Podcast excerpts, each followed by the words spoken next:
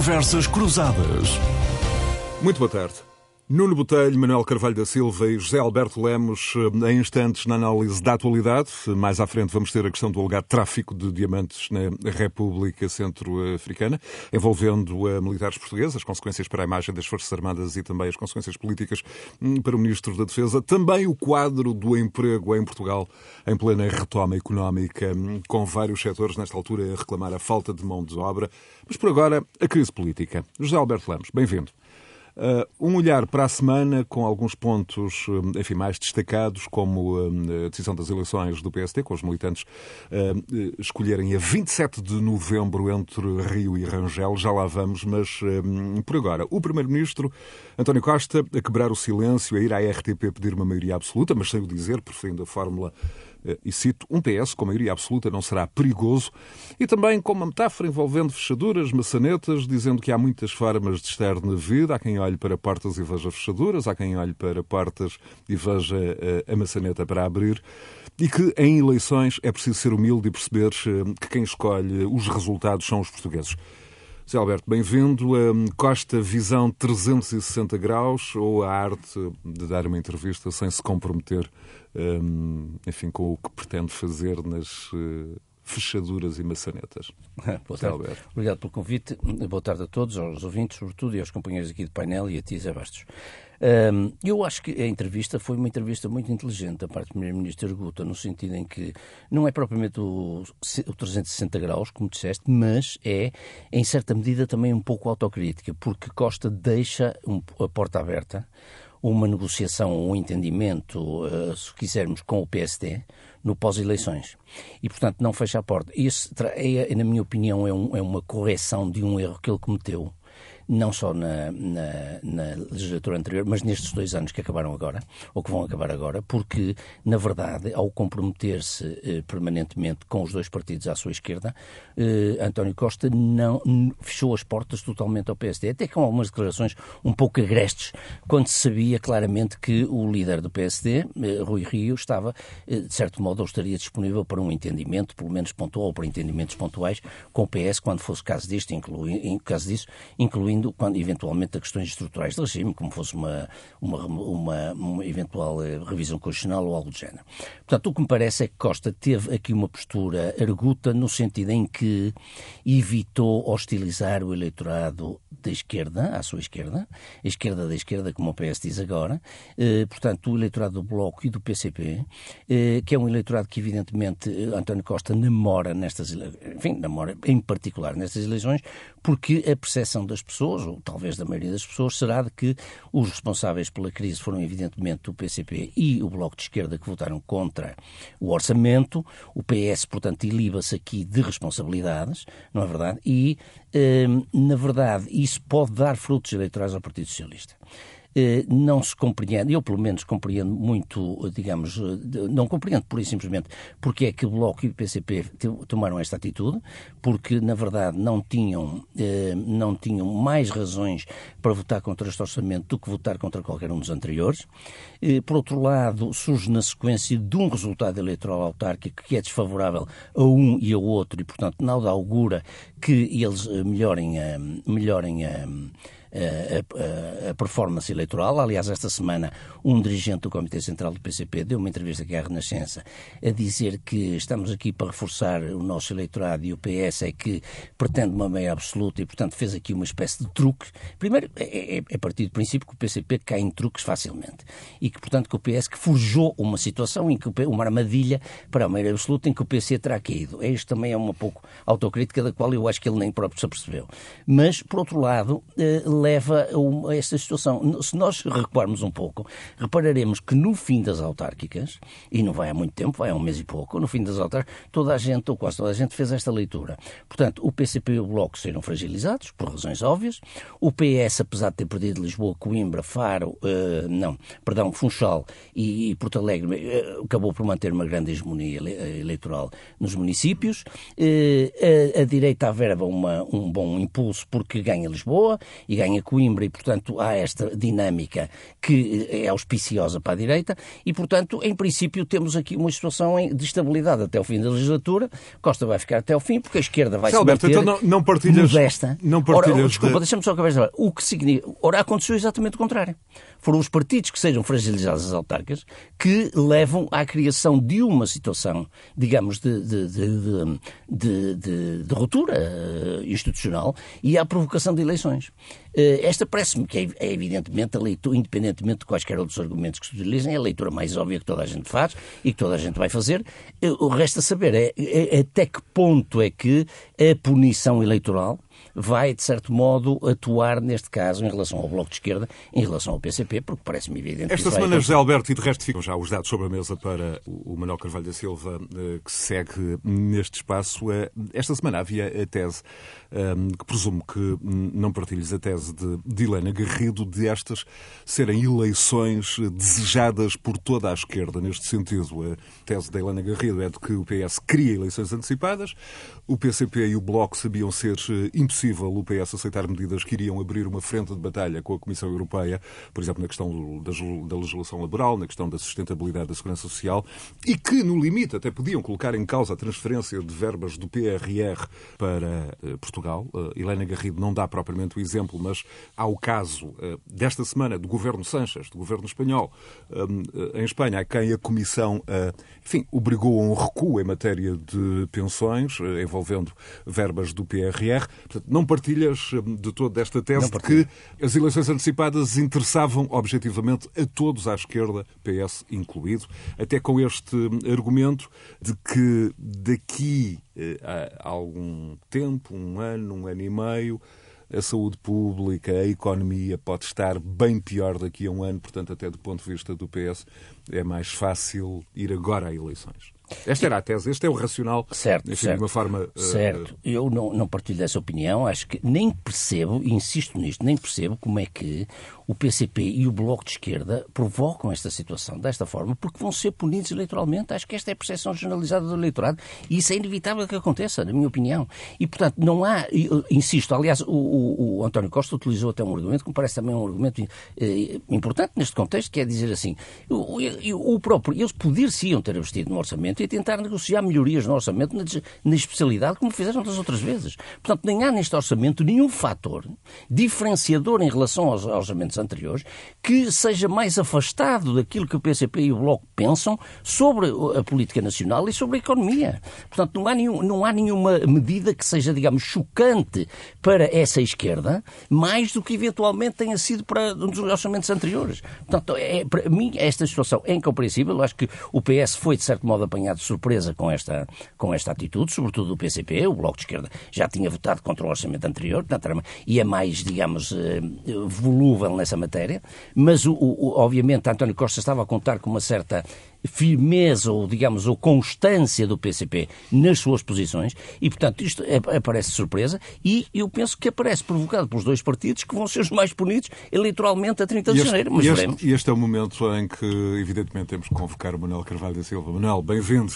Como é que olha para estas questões? Sobretudo, como é que à esquerda se fez tanta força um, em temas que aparentemente eram de difícil aceitação por parte do PS um, e, sobretudo, quando se sabia do aviso público do Sr. Presidente da República? Em primeiro lugar, cumprimentar todos e todas as ouvintes da Renascença e, e cumprimentar os meus companheiros de painel. É, é, vamos por partes. Em relação a essa observação que o José faz, quando sabia do, do, da posição do Presidente, isso pode ter outra leitura. Pode dizer, o Presidente instituiu a crise antes de existir a crise.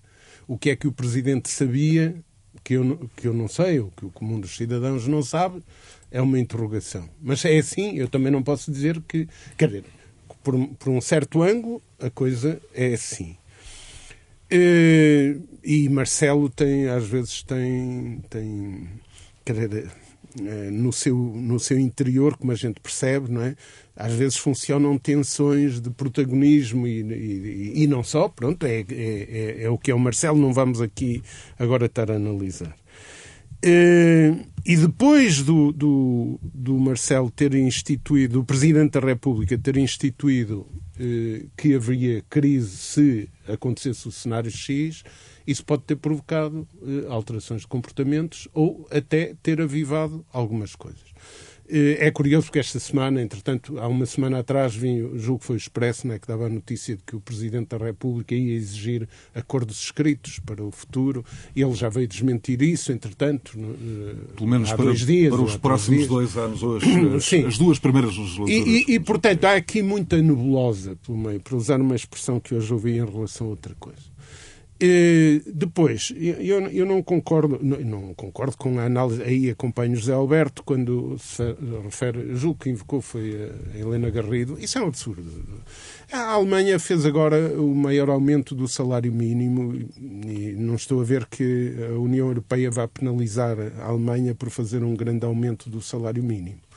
Ou seja, eh, o problema são os pesos relativos dos países no contexto da, da, União Europeia. Pode haver mais ou menos pressões. Mas em Espanha, as mudanças legislativas da legislação laboral concretizadas, ou seja, que vão ser mesmo postas em prática, têm um alcance que nenhuma das reivindicações dos partidos à esquerda eh, que os partidos à esquerda apresentavam tem. Portanto, é muito para além disso. E essas passaram. O que não passou foi a questão da, da, da segurança social não, no crivo de Bruxelas. No crivo de Bruxelas, Bruxelas tinha que arranjar um argumento qualquer para dizer que ainda tinha força para penalizar a Espanha. Isso é outra coisa. É preciso analisar qual é o estado da União Europeia e, e como é que se movem as forças dentro da União Europeia. Mas, eh, vi, colocado isto, eu discordo de uma análise do Zé, de uma componente da análise do Zé Alberto, porque eu, eu, eu não acredito, eh, colocando a questão de outra forma, mas os partidos à esquerda tinham interesse em que as eleições fossem agora? Uh, bem, o, há quem diga, o Costa tinha algum interesse porque a direita está fragilizada e era melhor ir agora a confronto que não. Uh, pode ser. A direita não se fragilizada nas autárquicas, não, contrário. A direita continua fragilizada. Vamos ver quais são as soluções que encontra, mas como é evidente, estão em mudanças de liderança, não é por acaso. E eh, a direita não saiu fragilizada das autárquicas do ponto de vista relativo, mas não, não se reforçou. Teve vitórias simbólicas e teve uma que, do ponto de vista estratégico, é importante, que é a conquista da Câmara de Lisboa. Mas tirando o estratégico de Lisboa, não teve mais nada. Podem dizer, ah, mas Lisboa é uma boa plataforma para o combate político de ordem geral. Está bem. Agora, a questão é esta. Uh, olhando para os, o, as posições dos partidos à esquerda do Partido Socialista e, em parte, também dentro do Partido Socialista, uh, o, algumas dinâmicas, o que preocupa à esquerda é que uma parte significativa da economia portuguesa está de pernas para o ar. Absolutamente de pernas para o ar. E, e, é uma parte significativa porque é aquela que se identifica mais com o perfil do, do, do, desenvolvimento económico e o perfil da economia, portanto, onde entram eh, set, uh, o privilegiar e o realçar do papel de setores que acrescentam que têm pouco valor acrescentado e que têm dificuldades de responder no novo cenário, num contexto internacional muito complicado. Nós eh, podemos dizer que saímos de um, de um tempo em que o enquadramento da economia eh, funcionava, eh, e queria terminar rápido, funcionava na lógica da escassez da procura, para um tempo da economia em que funciona a escassez da oferta. Né? Todos os dias ouvimos não há trabalhadores para este setor, não há para aquele, e depois vamos ver as complicações que estão por trás disto. E vamos daqui a bocado abrir um capítulo. E era, era, bom, era bom porque há aí aspectos muito importantes. E a, a, a esquerda nisso não pode adiar algumas observações, porque a situação do país é mesmo complicada a, a, o, a opção pela desvalorização salarial continua. A, a, única arma contra isso foi o aumento do salário mínimo, mas não resolve o problema salarial. A desvalorização salarial é causa e efeito destas contradições de uma parte grande da economia. Num, repito, num quadro europeu e internacional em que as empresas vão ter que travar desafios enormes e eu espero que algumas partes do, do, do, das empresas portuguesas em setores que, que, que, têm mais capacidade e que têm outra visão estratégica que estejam em condições de ir ao, ao combate, mas nós vamos ter eh, coisas muito complicadas, entre as quais a inflação, que não imaginamos agora o que é que pode acontecer. E, portanto, este bloqueio que não deixa espaço para políticas, para políticas de equilíbrio entre o económico e o social e que se preparam, designadamente no PRR, para dizer vamos tratar da economia e depois tratamos do social, isto para, para, para forças à esquerda é dramático. Permitam-me só, e o Nuno eh, conceda-me isso, eh, que está à espera de, de, falar, só um acrescento a uma outra questão que o Zé Alberto colocou. Eh, eu ouvi há, poucos, há uma semana atrás um comentador encartado de, de, dos domingos à noite eh, caracterizar os partidos de poder, ou melhor, eh, situar a questão dos partidos de poder em, em, dois princípios. Partidos são partidos de poder, e ele identificava o PSD e o PS como os partidos de poder. Eh, em, pode, pode estar nessa catalogação em função da postura de programática e de princípios, ou seja, a, a, os princípios eh, da democracia liberal, se quisermos, e, e etc. E, portanto, não, não colocar em causa o, o sistema e o apego institucional. E eu, na altura, soltei um sorriso. A minha mulher ficou a olhar para mim, porque estávamos só os dois a ouvir o comentário, porque eu disse: bem, mas esta é a forma mais direta para colocar o Partido Comunista como partido do poder, porque o Partido Comunista é fortemente institucional. E esse é um ganho. É um ganho e até foi é um ganho para a sociedade portuguesa também. É? E não, não é pequeno. Enquanto a lógica do Bloco tem outras dinâmicas. O Bloco sabe que, a mais ou menos distância, o Partido Socialista pode estar numa situação de dificuldade com a ascensão da direita, porque não vai ficar eternamente a direita sem, sem condições.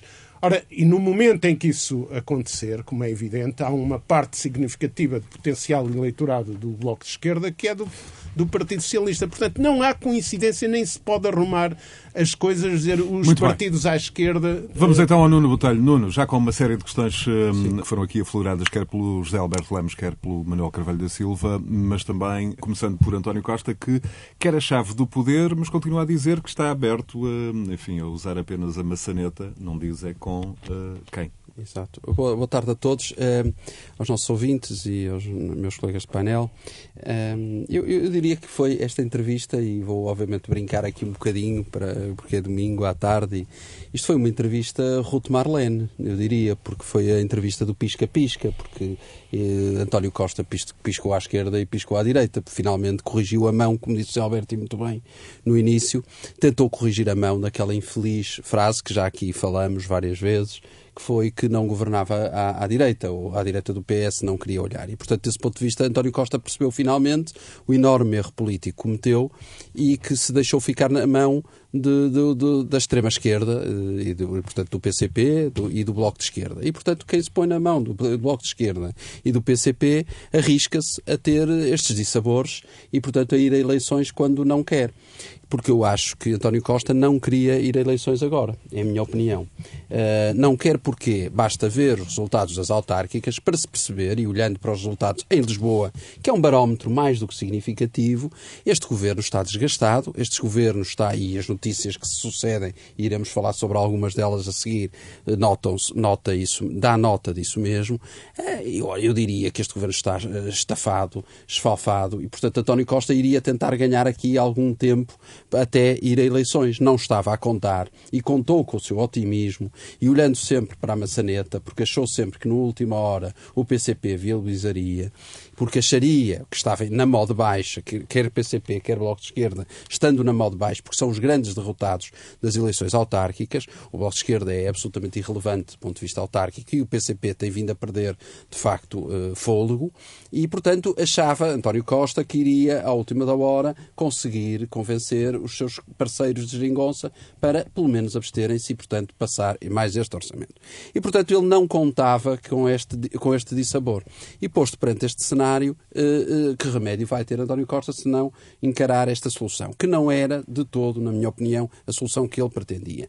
Agora, perante este cenário, eh, eu eh, acho que António Costa está neste momento a ensaiar eh, vários cenários. Vários cenários, desde logo um, o cenário Santos Silva, que é a possibilidade do PAN crescer eventualmente a e poder fazer doutrina Santos Silva. doutrina Santos Silva, com tudo o que isso significa. Portanto, o PAN, em caso de subida e António Costa precisar de. Subir, que eu também não acredito, mas pronto, mas eu também não acredito. Eu só estou a dizer que está António Costa a, a traçar cenários.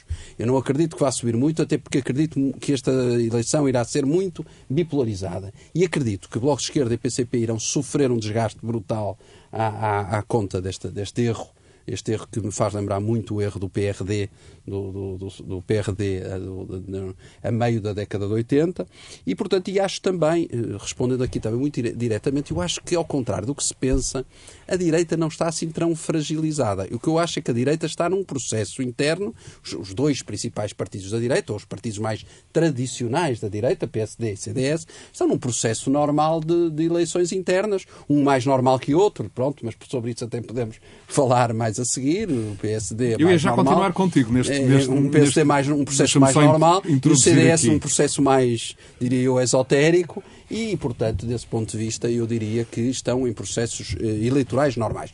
E sairão, em qualquer dos casos, no meu entender, mais reforçados e, portanto, eu acho que funcionarão como estas, estas diretas. Já agora, Nuno, em que é que Sim. a semana uh, contribuiu para esse reforço? Temos uh, as eleições do PST também a marcarem uh, a semana. Rui Rio e Rangel com intervenções públicas de fundo. Rio disse que Rangel não está preparado para ser Primeiro-Ministro, fazendo valer, enfim, aquela alegada vantagem de liderar o partido há vários anos e, para muitos, também fornecendo um argumento ao PS.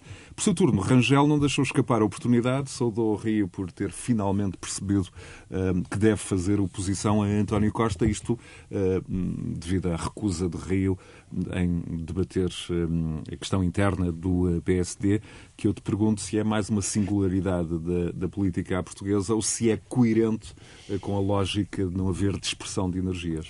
Eu acho que é uma fundo, singularidade. Já estás a falar do PSD. Eu, eu acho, falando do PSD e indiretamente ao PSD, eu acho que é uma singularidade do Rui Rio, é mais uma, é mais uma excentricidade do Rui Rio, a qual nos últimos quatro anos ele já nos foi habituando. Quer dizer, quando nós achamos que é normal debater internamente questões políticas para se perceber para os militantes do PSD, e eu não sou militante do PSD, mas para os militantes do PSD perceberem e discutirem qual será o melhor candidato a Primeiro-Ministro, o Rui Rio entende que não tem que debater.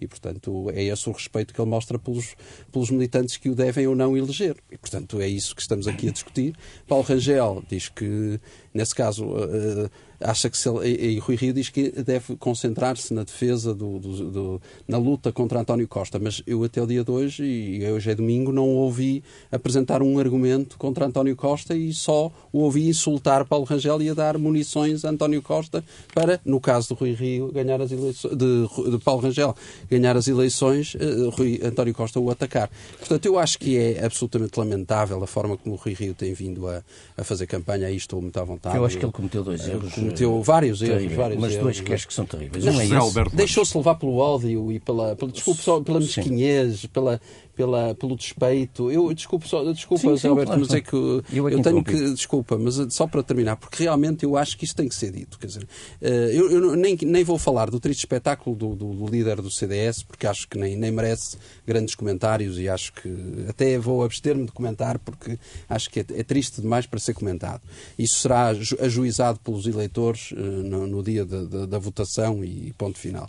Eh, no dia 30 de, de, janeiro. Quanto a Rui Rio, acho que Rui Rio, de facto, acho que já mostrou nos últimos quatro anos que não tem tração para ser líder da oposição, muito menos para ser Primeiro-Ministro. E assumo isto que estou aqui a dizer com toda a clareza. José Alberto Manuel. Não, o que eu ia dizer era uma, é apontar dois erros que me parecem fatais de Rio. Um é este erro que o Nuno apontou agora, que é evidentemente recusar-se a debater, que é uma coisa absurda, e a outra foi tentar que toda a gente votasse no PSD. Exatamente. Contra todos os princípios que ele andou a proclamar desde os anos 90, quando foi secretário-geral de Marcelo Rebelo de Sousa. Claro. Ele foi considerado o saneador do partido. O homem do saneador no rigor, bom das sentido, boas o homem do contas. rigor, das boas contas, evitar que todas as pessoas que não tivessem as contas em dia pagassem as cotas. E agora quer que toda, queria que toda a gente, que mesmo que não tivesse as cotas em dia, pudesse votar. Portanto, isto é uma incoerência total de um homem que toda a vida se reclamou de ser muito coerente. O arauto da, Portanto, da, ora, da portanto, eu acho que isto vai ter um efeito muito forte do ponto de vista dos militantes do PSD, dos eleitores do PSD, e, enfim, a minha convicção é que Paulo Rangel vai ganhar, vai ganhar o partido, mas veremos, enfim, isso é, neste momento... É um Mesmo pouco- contra a afirmação de que eh, não está tão bem preparado quanto ele riu. Não, para mas isso, é que eu discordo totalmente. Isso, isso eu discordo Eu absolutamente. discordo dessa- totalmente disso. Eu Paulo Rangel é um homem mais do que preparado para isso. Um homem Isso que está, anda nisto há muitos e mais anos. Outra, e outra coisa, Rio também Só quem não Paulo conhece Paulo Rangel- Rangel é que pode dizer uma coisa Também acusou Paulo Rangel de ter sido um dos responsáveis pela maior, ter sido responsável pela maior derrota eleitoral Exato. do PSD. Mas Paulo Rangel foi um dos responsáveis por uma das grandes vitórias do PSD. Exatamente. Paulo Rangel ganhou as eleições europeias quando Sócrates estava em verdade. alta. Estava em alta, é Convém não esquecer isso. E Paulo Rangel foi Paulo líder de bancada foi um líder parlamentar. de bancada parlamentar Exatamente. de grande eficácia que É verdade. bateu em vários debates, bateu o Sócrates, que Sócrates, estava na bancada do governo. É verdade. E não era fácil bater o homem, como é que ele se chamava? O animal O selvagem. Aníbal Selvagem. É, Bom. não, o Paulo Rangel é o, é o- é o feroz, autor da, da, frase que claustrofobia democrática. feroz, não Exatamente. É o autor da, frase, Como, da, da da expressão claustrofobia democrática, que ficou para Exatamente. sempre também. Agora, Manuel, um e visto da esquerda? Mas o José Alberto ia dizer alguma Desculpa. Não, ia dizer uma coisa em relação ao que disse o Manuel Carvalho da Silva há bocadinho, que era o seguinte: se de facto a motivação, se bem percebi aquilo que disse, a motivação eh, principal do PSD, do Bloco de Esquerda e do PCP foi introduzir esta preocupação sistemática e permanente de do, do- do aumento do salário mínimo, de lutar pelas causas sociais, em detrimento de uma eh, ênfase exclusiva na economia, que o PRR poderá proporcionar. Não, não é economia sem social. Aí de- discordamos Certo. logo no não, não, eu na visão dizer- do problema. Não, não é isso. O que você disse, se bem entendi, é que eh, o alerta, eh, a atitude do Bloco de Esquerda e do PCP nesta crise foi alertar para a necessidade de, de nos empenharmos todos, ou das políticas próximas, sobretudo no quadro PRR, insistirem muito nas questões sociais.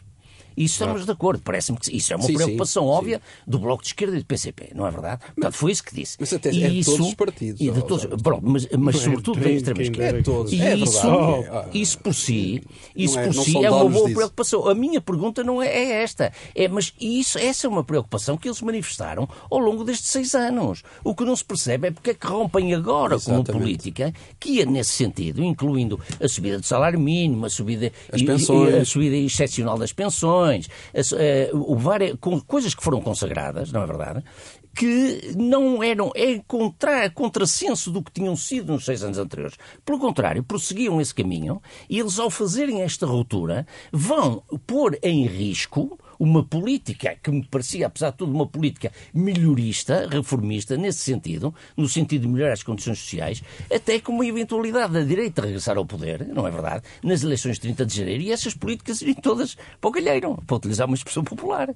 Não, mas Não é? E esse- é- mas há uma, há uma E esse parte- vai ser boa parte do argumentário eh, em campanha do Vai, PS. vai. Parece-me que é óbvio claro que que vai vai. esse António Costa, aliás, já está a ensaiar isso. Claro, claro, e isso pode favorecer a direita e pode ajudar a direita a conquistar essa postura do, do António Costa, se ele resvalar para aí, pode ajudar a. Mas a ele, conquistar. ele na entrevista já ensaiou eu, isso. eu ensaiou, mas ensaiou várias coisas, aliás, como vocês já sim. reconheceram, não é? E, e tinha que ensaiar, ele não pode iniciar uma campanha eleitoral sem dizer então desistia do eleitorado do centro-direita, Claro, claro, não- claro, não- claro. ou- como é evidente, ou até de parte do centro-esquerda. Se dissesse que, que não, não fazia alianças, isso é um. Não, e apareceu absurdo. mais moderado, não é? Apareceu com Claro, ar- não, Isso faz parte do. do- Agora, o, o- o problema. hum, o que o José Alberto está a colocar eh, leva-me ao seguinte comentário. Primeiro, aquilo que foi feito de resposta eh, à esquerda, o fundamental, ou às posições de esquerda que levaram ao engajamento do PCP e do Bloco de Esquerda na primeira fase, ou seja, no chamado período da geringonça, na primeira legislatura, 2015-2019. o- era um, um plano de, de, de mínimos que foi rapidamente executado em dois anos e que se esgotou. A- A situação era de tal, para, para as forças mais à esquerda, de tal preocupação com o que aí estava, que aceitaram um programa absolutamente minimalista. o lastro que ficou no plano, no, no, no, em função das medidas que tinham sido adotadas com a presença da Troika e algumas que vinham de trás. No caso do trabalho, desde 2003, e que agora começa, há várias gente até ao centro, até, até destacadas figuras do PSD que dominam o mundo do trabalho, dizem isto que eu vou dizer, que é vem desde o início de, do, dos anos 2000 e essencialmente desde o Código de Trabalho, um, um, desequilíbrio que está por reparar e que foi muito acentuado no período da Troika e que representa, muitos, que representa milhares de milhões de euros por ano. E esse programa foi rapidamente executado e os grandes problemas do tal lastro pesado no trabalho e em algumas áreas sociais, designadamente da saúde, não está recuperado. E quanto mais se adiar isto, mais problemática é a situação. Portanto, eu, eu, eu quero vos dizer, uma parte significativa da economia portuguesa está mesmo de pernas para o ar. E a concepção de resto, desenvolvida... É o título do, do artigo da análise que publicou ontem no, no Jornal de Notícias. Ontem, sábado. E, e o, o, que eu vos quero, o que eu vos uh, queria realçar é que é imprescindível responder a algumas dessas questões. Agora, agora que vamos ter PRR, etc. Não há economia primeiro e social depois. As coisas tratam-se em simultâneo. Ou, ou a que ficar para trás perde. E, portanto, não há hipótese nenhuma. E quando começamos a ver orientações em, em, relação à utilização do PRR, isso levanta desde logo um conjunto de questionamentos. Portanto, realçando isto, há mesmo necessidade de, de, melhoria dos rendimentos dos portugueses. Nós não, não temos hipótese. Estão a confirmar-se cada vez mais as previsões de que Portugal, dentro de algumas décadas, passa a um país com 7 milhões de habitantes com um problema gravíssimo porque se vão desequilibrar as relações Manuel, entre as se me permite, estamos já na economia, que era um, um, um, um dos capítulos. Deixe-me só, introduzir três, aqui também, também alguns nisto. elementos, porque estamos já, na, na, no, no, fundo, na, no capítulo económico. Um, há estes riscos de agravamento da pandemia de que se falou esta semana. Uh, há sinais que vão surgindo, enfim, também preocupantes da Europa Central em relação uh, à pandemia. Nós temos um quadro que aponta, como já referiu, para uma grande ameaça inflacionista. Temos um aumento de preços a decorrer de uma, de uma crise energética, eletricidade, combustíveis disparam, há estrangulamentos nas cadeias de distribuição há uh, uma taxa de inflação a subir, o BCE uh, eh, a ficar sem margem de manobra para continuar a comprar dívida uh, pública se a inflação continuar a subir, e isso vai ter enfim, reflexos brutais nas contas de um país como Portugal, não só na dívida pública como na, vida, na dívida privada. E temos esta semana as previsões de outono da Comissão Europeia para Portugal, um, com a economia portuguesa, depois de crescer a ritmos superiores a 4%, deve travar a fundo em 2020 2023, apresentando uh, o segundo maior abrandamento da União Europeia, com uh, um crescimento do PIB inferior a 2,9%. Só a Áustria fica pior. É, é objetivamente verdade que, enfim, a expectativa uh, de abrandamento económico chega a todos os países da União, com exceção da Roménia, essa sim continua a recuperar, mas a dimensão da travagem assusta no caso português, é a segunda maior de todas para 2023. Assusta. E há este problema da mão de obra de vários setores cada vez mais a reclamarem trabalhadores que não então, existem para a então, retoma. Então, telegraficamente, três coisas. Primeiro, grande parte dos impactos a que estamos a assistir resultam de dinâmicas da geopolítica e da geoestratégia à escala global e não de outros fatores que muitas vezes se invocam. Eh, há uma relação profunda entre aquilo que podem ser caminhos para resposta, por exemplo, às chamadas, às chamadas eh, transições, com a atitude em relação às políticas sociais. A, a gênese para encontrar soluções é a mesma. E o que nós vemos é que o que está a imperar continua a ser os negócios. E, portanto, a financiarização da economia e não só induzem um conjunto de fatores que, misturados com as dinâmicas da geopolítica e da geoestratégica, criam aqui um caldeirão complicado. Segundo aspecto, relacionado com este, mas específico. A União Europeia não tem no plano global uma posição forte neste, neste jogo da geopolítica, da geoestratégia. Está, está baralhada e, e, anda até com divisões, e algumas das movimentações que se vêem nas fronteiras têm a ver com isto. Nas fronteiras eh, a norte e a sul, a, a leste e a oeste. Mas tem um outro problema. É que as políticas cambiais, monetárias e orçamentais que estão estabelecidas não se coadunam com os choques que vão ter que ser enfrentados. E, portanto, a questão não é o Banco Euro Central Europeu vai ter de, não, à luz dos tratados que estão instituídos, das políticas orientadas, encaminha-se para aí. Mas se encaminhar para aí é um desastre. Posto isto, posto isto, deixem-me descodificar e terminar a questão, porque senão não se percebe o que eu estava a dizer há pouco. O que é que nós temos? É, nós temos, objetivamente, hoje falta de trabalhadores em vários setores temos pequenas empresas de vários setores de atividade, desde a construção civil a construção outros, civil, que deixaram, que deixaram de trabalhar para Portugal e em Portugal e começam Indústria a trabalhar. do calçado. Sim, e, e, e começam numa outra lógica e num outro posicionamento. E, e, nós andamos entretidos a discutir eh, coisas eh, absolutamente laterais. Eh, eh, terceiro, ligado com isto um outro, para se perceber o que eu digo da economia de pernas para o ar. Por exemplo, o setor do, do hidrogênio, espero que avance como o melhor que se pode esperar nessa fase, nessa concepção de transições, mas o, o, o hidrogênio pode ser um negócio com duas opções totalmente distintas.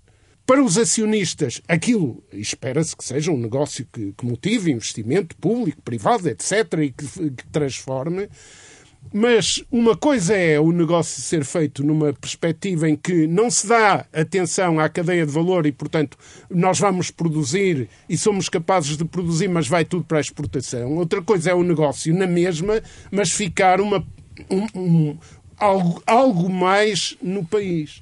Isto é um exemplo muito concreto. O caso do, do setor automóvel, por exemplo, também, que é um setor que pesa muito na economia, mas isso é mão de obra que vai necessitar de resposta. E termino, oh, Nuno, eu termino com isto que é quase uma provocação para si. Pois, pois, mas é, é, é, que é esta. O, eu esta, eh, esta semana ouvi mais do que um indivíduo. Por exemplo, em relação a esta questão do, em relação a esta questão do, do não há trabalhadores. E é verdade. E, por exemplo, no setor do turismo, então, ouvi dois, dois responsáveis de empresas de turismo a dizer nós pagamos 1.300 a 1.500 euros e não pode ser mais. Então, quais são as contas? É muito simples. Deixe, fiz, há aqui uma subtileza que é falar de salário, falar de custos de trabalho como se estivesse a falar de salários, ou seja, soma-se o salário bruto, ainda acrescenta-se os 23,75 para, para a segurança social, que são custos do trabalho, mas não podem relacionar-se com salários não é? É isso mas que são nos custos ensinam. para as empresas. Mas são custos, são custos de- ou- sempre ou- foram, não sempre são foram. para si, mas são para o empresário. Não é? É claro, sempre foram. Pois, Nunca exato. deixaram de Eu ser. sempre tenho dito Nunca aqui, deixaram um, de um ser. empresário para, para contratar alguém e pagar mas- mil mas euros, criar mil euros limpos, li- limpos, líquidos, entenda-se, tem que lhe pagar, pa- custa, essa pessoa custa-lhe 1.650 euros. Mas isso são custos de trabalho que Eu sei, con- mas eu só estou a explicar. como tal Isso- para mas as essa é uma explicação. Não se- Carvalho da Silva, Mas se está-me a explicar a mim. Eu, eu não estou, estou, estou porque parece Ah, que precisa é que que, é eu lhe explique. Estou porque precisa que eu lhe Não, tem explique. que explicar porque é está às- muito às admirado pessoas. com isso e achar Eu não que isto estou é um admirado de raciocínio coisa errado. nenhuma. Isto é- acha isso um isso raciocínio Não, errado. acho que é uma subtileza. Não é uma subtileza, é uma verdade. Oh, oh. É uma verdade, porque nós vivemos num país. Mas eu quer- vou se me der licença. Não é que está a fazer uma- um comentário ao lado. O que eu lhe estou a dizer é uma Então coisa diga lá. simples. Só- eh, Os mil e tal trabalhadores são custos de trabalho. hoje não falo, não no são, programa. Não são salários.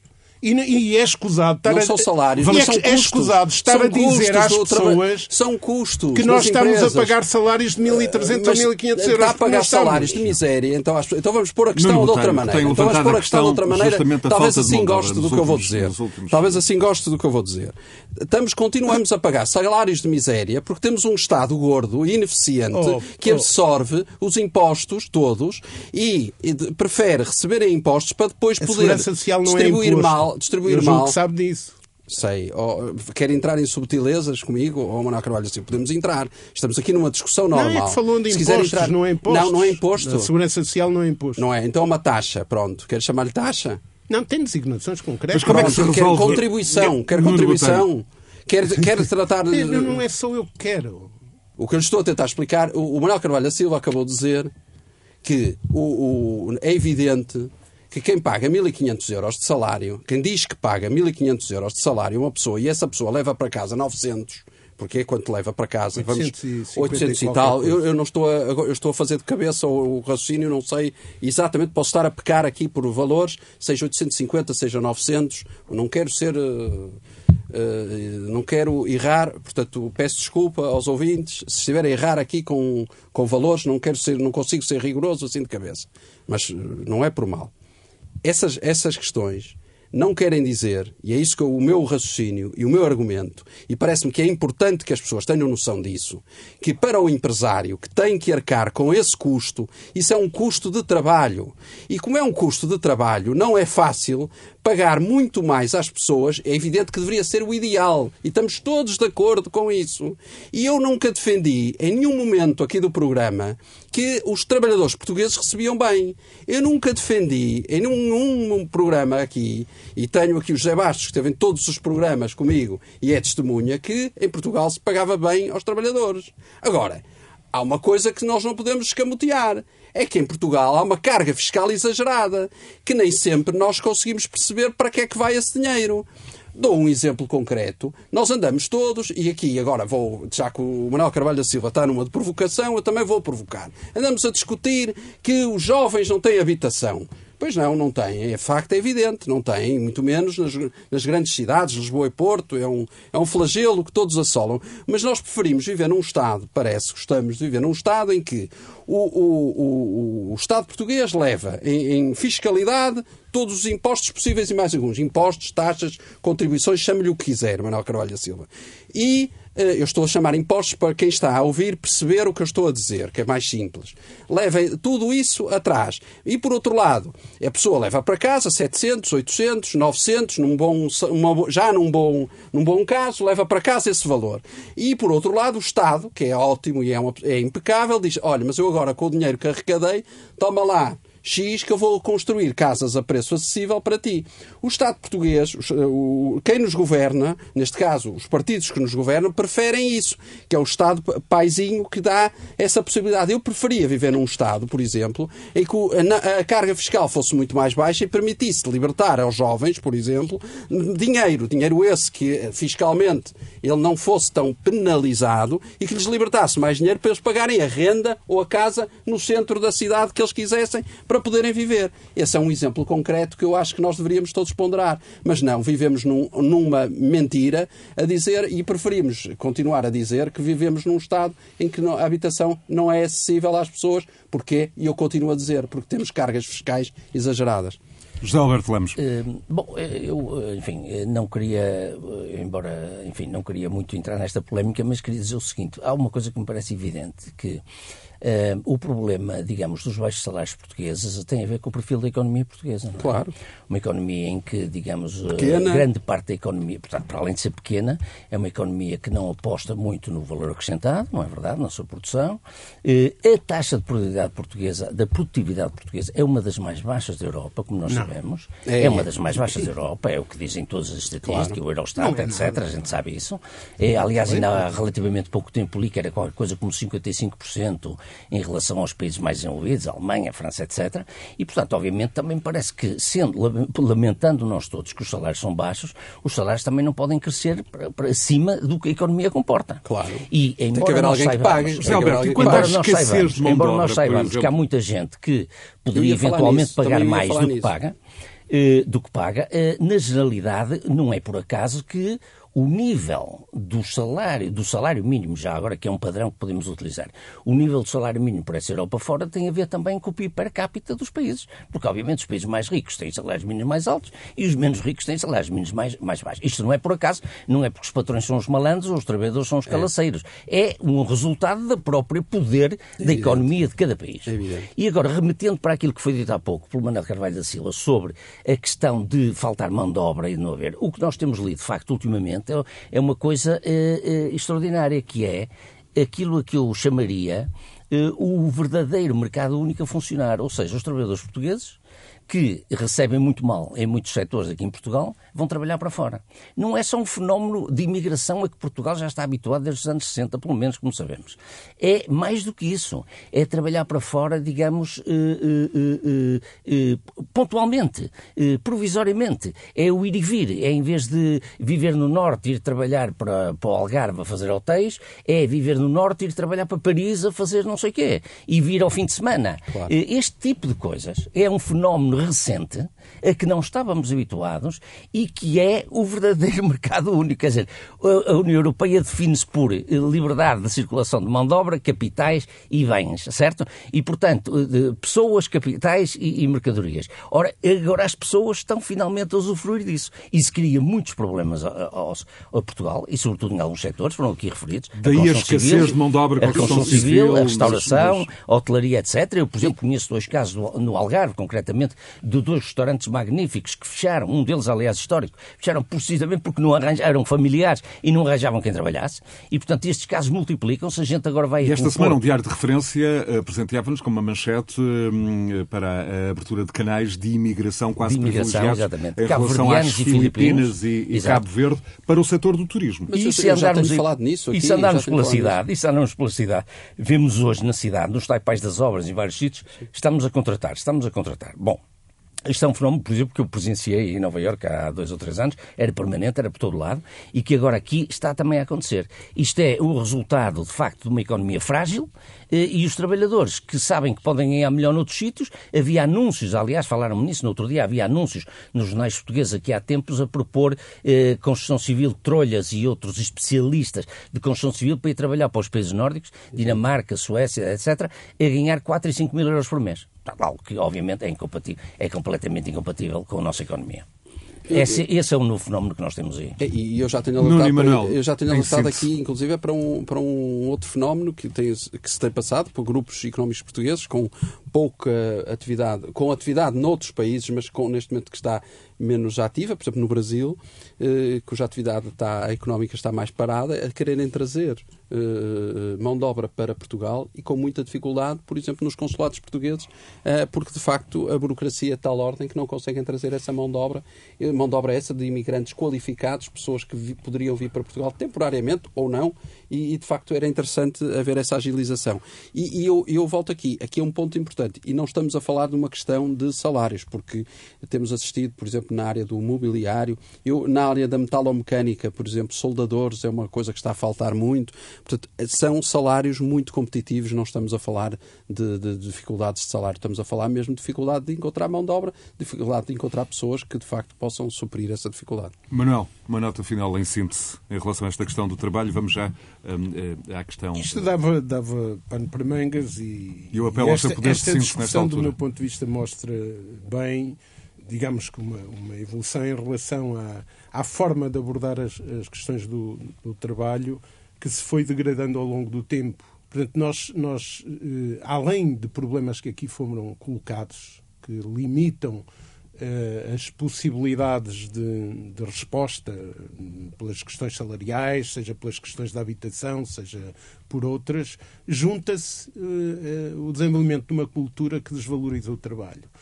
Ehm, e, e, e, e, portanto, esta, esta onda em Portugal, que é muito refletida, por exemplo, numa coisa que é quase, quase parece mal em certos meios, falar de trabalhadores, fala-se de colaboradores. Isto é tudo colaboração. Ainda hoje, felizmente, ouvi um grande empresário dizer acabem com isso.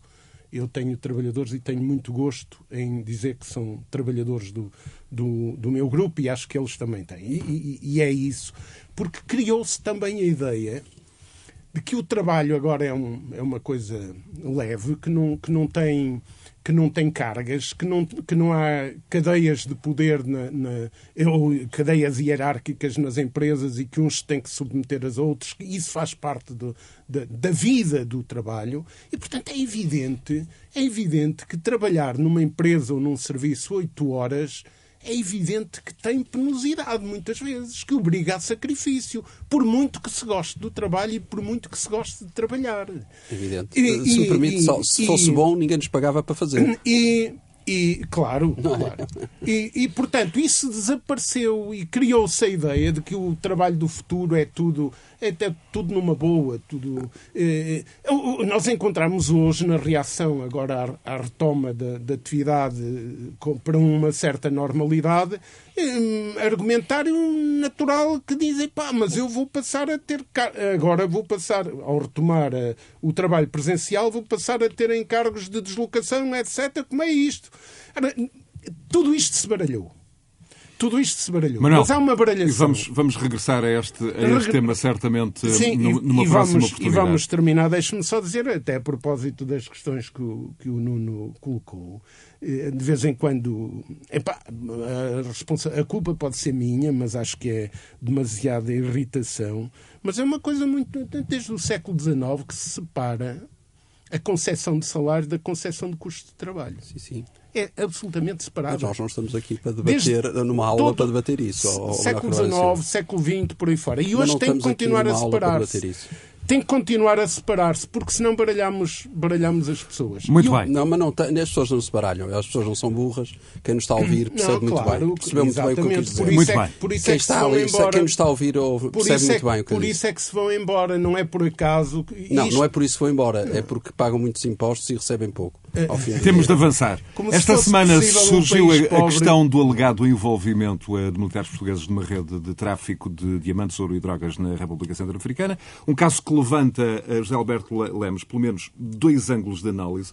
Uh, o do modelo que existe ou não na instituição militar para prevenir e reprimir a corrupção, e são vários os escândalos relativamente recentes. Depois, um outro ângulo para o qual as atenções rapidamente convergiram, quase esquecendo o primeiro, o da gestão política do incidente, com o Ministro aparentemente a esquecer de alertar o Primeiro-Ministro e, por tabela, o Presidente da República, enfim, com alguns constitucionalistas aqui também, a não encontrarem razão objetiva, muito menos um alegado parecer jurídico, para que o alerta não tivesse sido dada. Qual é a dimensão um, que preferes comentar? Deixa-me começar, por, deixa começar por esse segundo ponto para despachar rapidamente.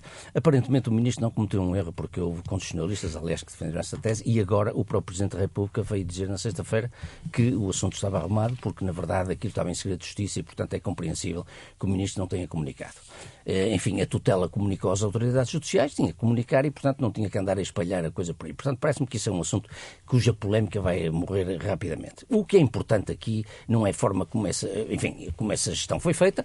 Eh, as pessoas podem, obviamente, argumentar de uma forma ou de outra, não me parece muito importante. O que é importante é o que aconteceu, na verdade, na República Centro-Africana, nesta esta negociata. Ora bom, primeiro, Há, há, há, com muita frequência uh, uh, atos de corrupção ou suspeitas de corrupção em relação a, uh, aquilo que se chama procurement, portanto, a, a, coisas, a compras de material militar, porque são coisas que envolvem milhões e milhões. E, portanto, vários países do mundo já se viram envolvidos em escândalos de, de, de, de diversa dimensão em relação a coisas. Aqui nós temos uma coisa um bocado diferente. Aqui é um bocado, estamos ao nível do pilha-galinhas.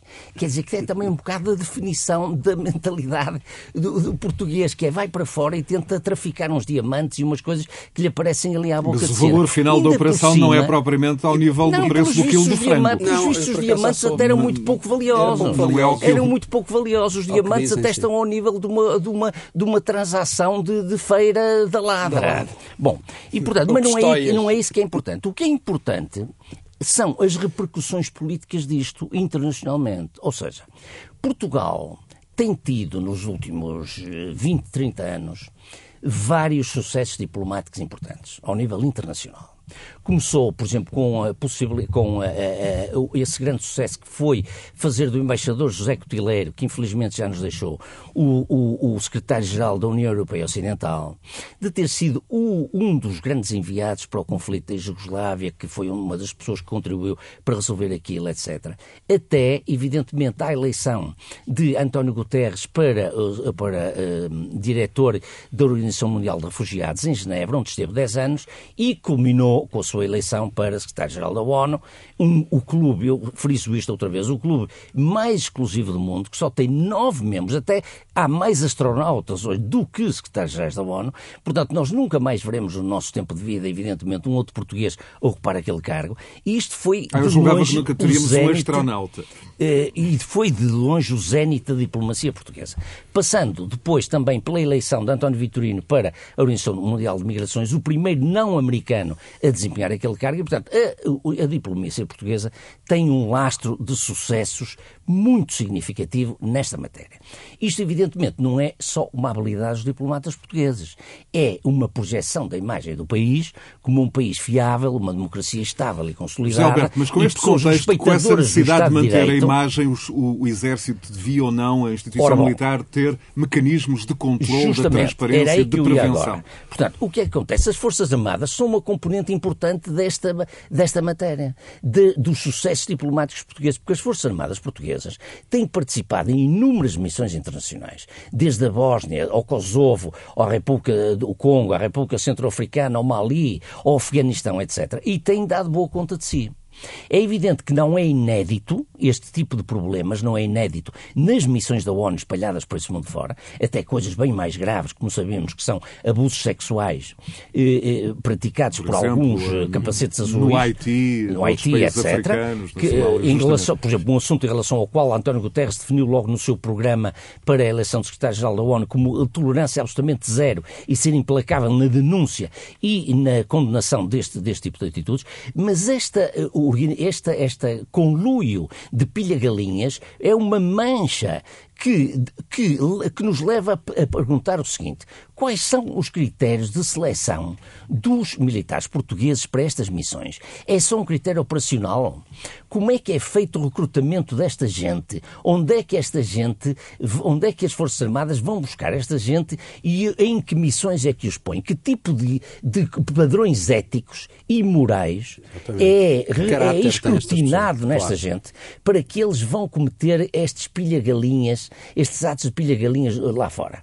E a África é muito suscetível destas coisas que nós sabemos. Ora, esta é que é a questão para a qual as Forças Armadas têm que tentar dar uma resposta ao país e têm que tentar reformular-se nesta matéria. Nuno Botelho. E, e depois, eu concordando em absoluto com a análise do José Alberto Lemos, eu acrescentaria só duas ou três questões muito rápidas, que imagino que estejamos aqui com pouco tempo. Uma, eh, chamava a atenção que acho que Portugal tem apenas duas grandes instituições. Uma é a Igreja, e estou a falar na Rádio Renascença, é a Igreja, e outra são as Forças Armadas. Eu acho que as Forças Armadas é uma grande instituição ao qual o país muito deve e, portanto, eu continuo a acreditar nas Forças Armadas e acho que todos os portugueses devem acreditar. Aliás, basta pensar no que foi o processo de vacinação para perceber a força e a, e a importância das, das Forças Armadas no nosso país. E, portanto, uma palavra às Forças Armadas e, e acredito e acho mesmo que não podemos confundir um conjunto de pilha-galinhas, e estou a, também a usar a expressão José Alberto Lemos para dizer isso, para confundir com tudo o resto. Primeiro ponto.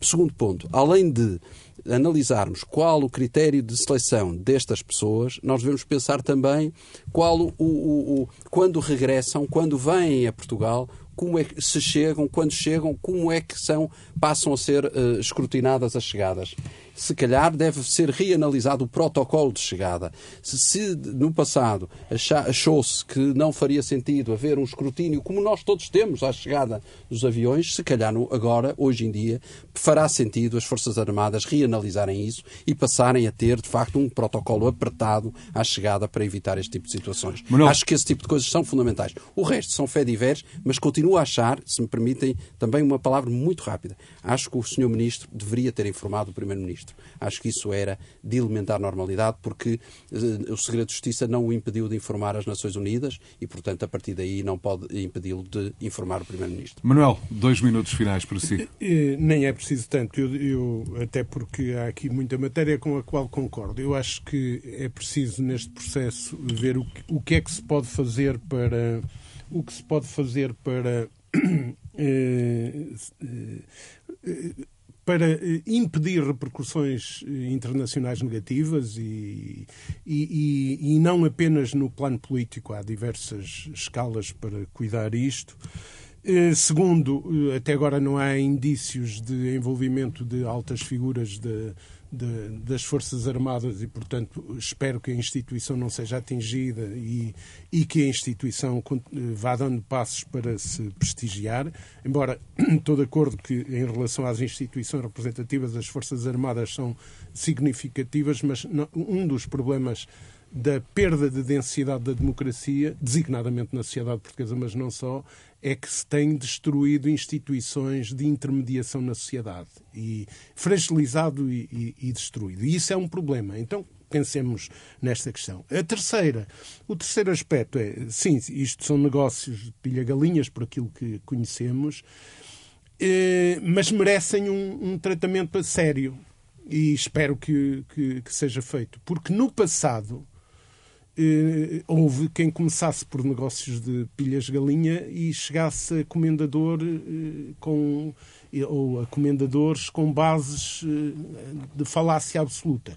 E, portanto, é bom que o país aproveite para cuidar disto. E, no contexto em que estamos, nesta matéria, como em todas as outras que tivemos aqui a debater, eu acho que devemos fazer um esforço e polemizar tanto quanto possível para informar os portugueses. Eu estou preocupado com o esclarecimento e a mobilização para que as eleições que aí estão não sejam eh, tenham participação, não sejam eh, uma decisão de uma minoria, porque isso pode trazer surpresas muito negativas e julgo que ninguém as quer. Eu Manuel falei, Carvalho desculpa, da Silva. Eu só falei de pilha-galinhas, não para desvalorizar o assunto, claro. Para dizer não, mas a expressão é... tem sido usada, sim, sim, sim, usada claro, por muita gente. Claro, claro, claro. Manuel Carvalho da Silva, Nuno Botelho e José Alberto Lemos em mais um Conversas Cruzadas, uh, disponível a qualquer hora em rr.sapo.pt e também na sua plataforma favorita de alojamento de podcasts. Uh, continuação de um bom domingo. Conversas Cruzadas.